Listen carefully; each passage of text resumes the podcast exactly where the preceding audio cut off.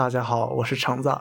前几期视频蹭了不少甄嬛的热度，导致我的推荐视频里全都是甄嬛相关的剪辑。在好奇心的驱使下，我躁动不安的小手点开了它们，从此见到了广阔的新世界。B 站真是大呀，有单纯朴素的瓜柳甄嬛虐恋百合情，有华妃冯巩的跨时空爱情。当我看到宜修收养了懒羊羊改邪归正的时候，我察觉到了一丝不对，然后我就看到了四大爷和朱贵妃跨越种族的绝美爱情，辣眼睛当中又透露着一丝俏皮和可爱。看完这些视频，大哥哥我腐朽的三观感觉到了一丝震颤。当然，作为一个专业的学术 UP 主，除了笑破肚皮之外，我也想到了今天要讲的这位约翰伯格的观看之道。欢迎来到我的第六课，我将会延续符号学对传媒的影响，继续说说视觉文化里隐藏的权力关系。我是一个新人 UP 主，目前在加拿大读传媒学的博士专业。我计划在这个频道里做一系列传媒学一年级基础理论的解读视频。如果你是传媒学新生，希望这些内容能够帮助你适应我们这个专业。如果有什么你们想要我解读的作者或者理论，请通过评论和弹幕留言分享。John Berger 和之前提到的罗特的观点有很多相似之处，但是伯格的理论大多基于视觉文化，比如电影、摄像或者电视广告。Ways of Seeing 观看之道原本是一九七二年他在 BBC 上制作的一个系列片，后来写成了我们今天讲解的这本书。伯格在这个影片里批判了资本主义社会，揭露了广告如何为消费者编织迷惑人心的幻梦，诱惑我们购买新的产品。他还提到欧洲艺术中的男女之间的不平等，并且这种不平等的关系已经成为了文化的一部分。有兴趣的话，可以去找这个系列影片，这里不做赘述。我主要讲解它最核心的几个观点。在我看来，理解伯格这本书，先要了解他强调的 “seeing” 观看这个概念。在我们的五感里面，视觉是我们文化里核心的一个部分。通过观察周遭的事物，我们可以建构自己和他人以及自己和世界的关系。伯格认为，观看是一个主动且持续的过程，尤其是在我们刚刚进入一个新的环境，我们会习惯性的观察别人的行为。在这个期间，我们会收集到当前环境的信息，并且试图理解这些信息。与此同时，我们也暴露在别人的目光当中，被他人观察。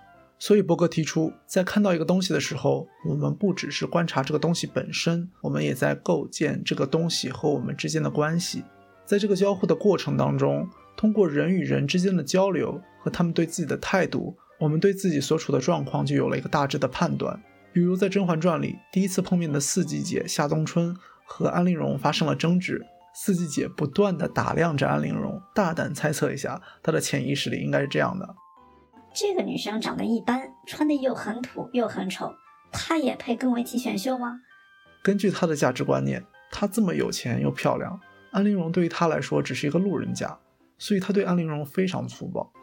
另外一个明显的对比是面圣的过程，我们能直观的看到甄嬛跟史眉庄都是大家闺秀，礼仪非常周全。他们在见皇上跟太后的时候都低头不敢直视皇上，而夏冬春则是大喇喇的对着皇上傻笑。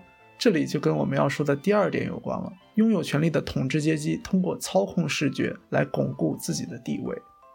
从刚才的画面我们得知。面圣的时候，普通人不能直视皇上，这是封建社会的一种礼仪。但是皇上就不一样了，他想看谁就看谁。这种自信跟张扬的风格，让人不由得想起了一位故人。在这个不平等的关系当中，统治者可以单方面观察被统治者，通过限制视野的范围来强化自己的地位。视野、见识，还有包括英文里的 view、vision 等这几个词，不只是描绘我们看到了什么。也说明我们看到的内容和我们对世界的理解是直接挂钩的。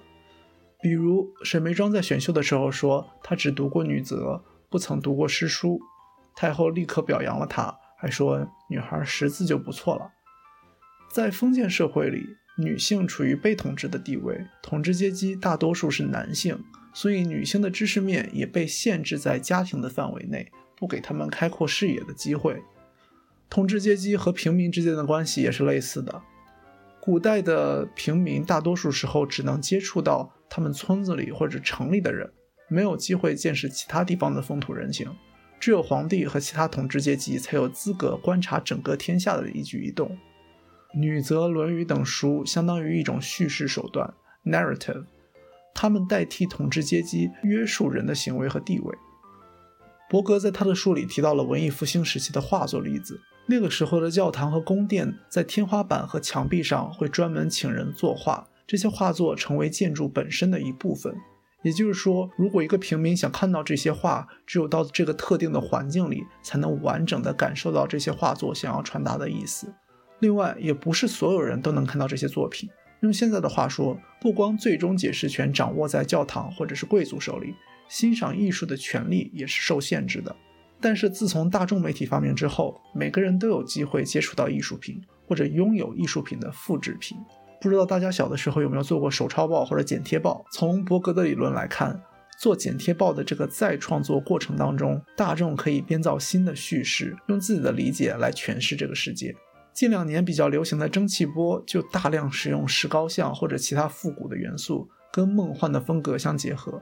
这是一种以前的艺术家无法想象的风格。在我们都有社交媒体，都可以对艺术在创作的时代，每个人都可以把自己的世界观传达给其他人。所以我的 B 站上就充满了华妃和甄嬛、伏地魔和林黛玉、一休和懒羊羊。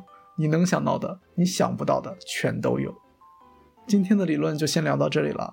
这里给大家介绍了伯格的核心理论，希望这一期能帮助大家对这位作家有一个简单的了解。接下来的几期我会继续视觉文化的话题，讲解生活中的视觉文化以及男性凝视等理论。